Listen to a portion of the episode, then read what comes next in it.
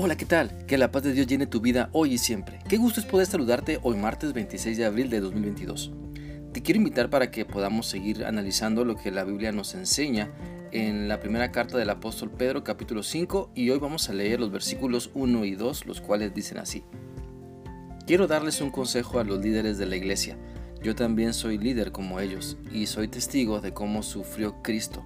Además, cuando Cristo regrese y muestre lo maravilloso que es Él, disfrutaré de parte de su gloria. Mi consejo es el siguiente. Cuiden ustedes a las personas que Dios dejó a su cargo, pues ellas pertenecen a Dios. Cuídenlas como cuida el pastor a sus ovejas.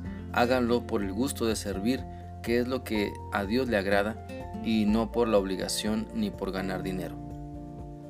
Este pasaje inicia diciéndonos sobre las características que debe tener un líder siervo, que está entregado a servir a Dios al cuidado de las personas que Dios ha puesto delante de él. Así que la primera característica de un líder siervo es aconsejar a otras personas que también quieren seguir a Cristo o que ya sirven al Señor.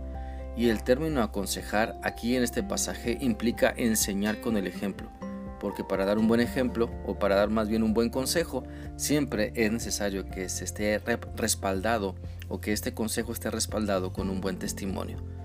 Por eso la autoridad para aconsejar va acompañada con la buena experiencia de vida y es Dios quien debe dirigir siempre nuestra vida, nuestro testimonio, nuestro pensar, para poder dar un buen consejo cuando se nos pida o cuando veamos que es necesario enseñar a alguien más.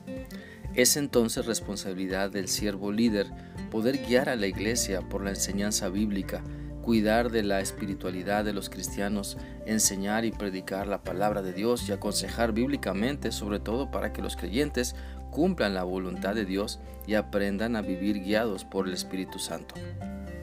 Otra característica más del líder siervo que encontramos en esta porción de la Biblia es que debe ser testigo de los padecimientos de Cristo. En el caso del apóstol Pedro, él fue testigo de todo el castigo, muerte y resurrección de nuestro Señor Jesucristo. Además, él después sufrió en carne propia la persecución, el menosprecio por seguir a Cristo y por predicar su palabra. Por lo tanto, el ser testigo de los padecimientos de Cristo, como también dice en el capítulo anterior de esta carta de Primera de Pedro, implica estar dispuesto a sufrir por hacer lo correcto, por obedecer lo que Dios nos dice en su palabra que debemos vivir. Mira, recordemos lo que la Biblia dice en 2 de Timoteo 2:3. Como un buen soldado de Jesucristo, comparte conmigo el sufrimiento. Entonces aprendamos que si queremos guiar a otras personas, vamos siempre a, encontrar obstáculos, pero debemos estar conscientes de que Dios nos ha llamado a ser discípulos, a guiar a otras personas para que conozcan de Cristo y se rindan a Él. Otra característica más del líder siervo que se menciona en este pasaje es que tiene esperanza y la transmite con fe. Hay que entender que el líder siervo está para transmitir el gozo del Señor Jesucristo, está llamado para transmitir esperanza en tiempos de crisis y tribulación, para exhortar con esperanza y recordar lo que la palabra de Dios nos enseña. Por eso te quiero animar para que seas el siervo líder que Dios quiere que seas ya sea en tu familia, en tu matrimonio, ante tus hijos, en tu trabajo, en la escuela, en la iglesia, donde quiera que estés, que se note que Cristo está transformando tu ser, que tomas con responsabilidad el liderazgo de siervo que Dios te ha dado.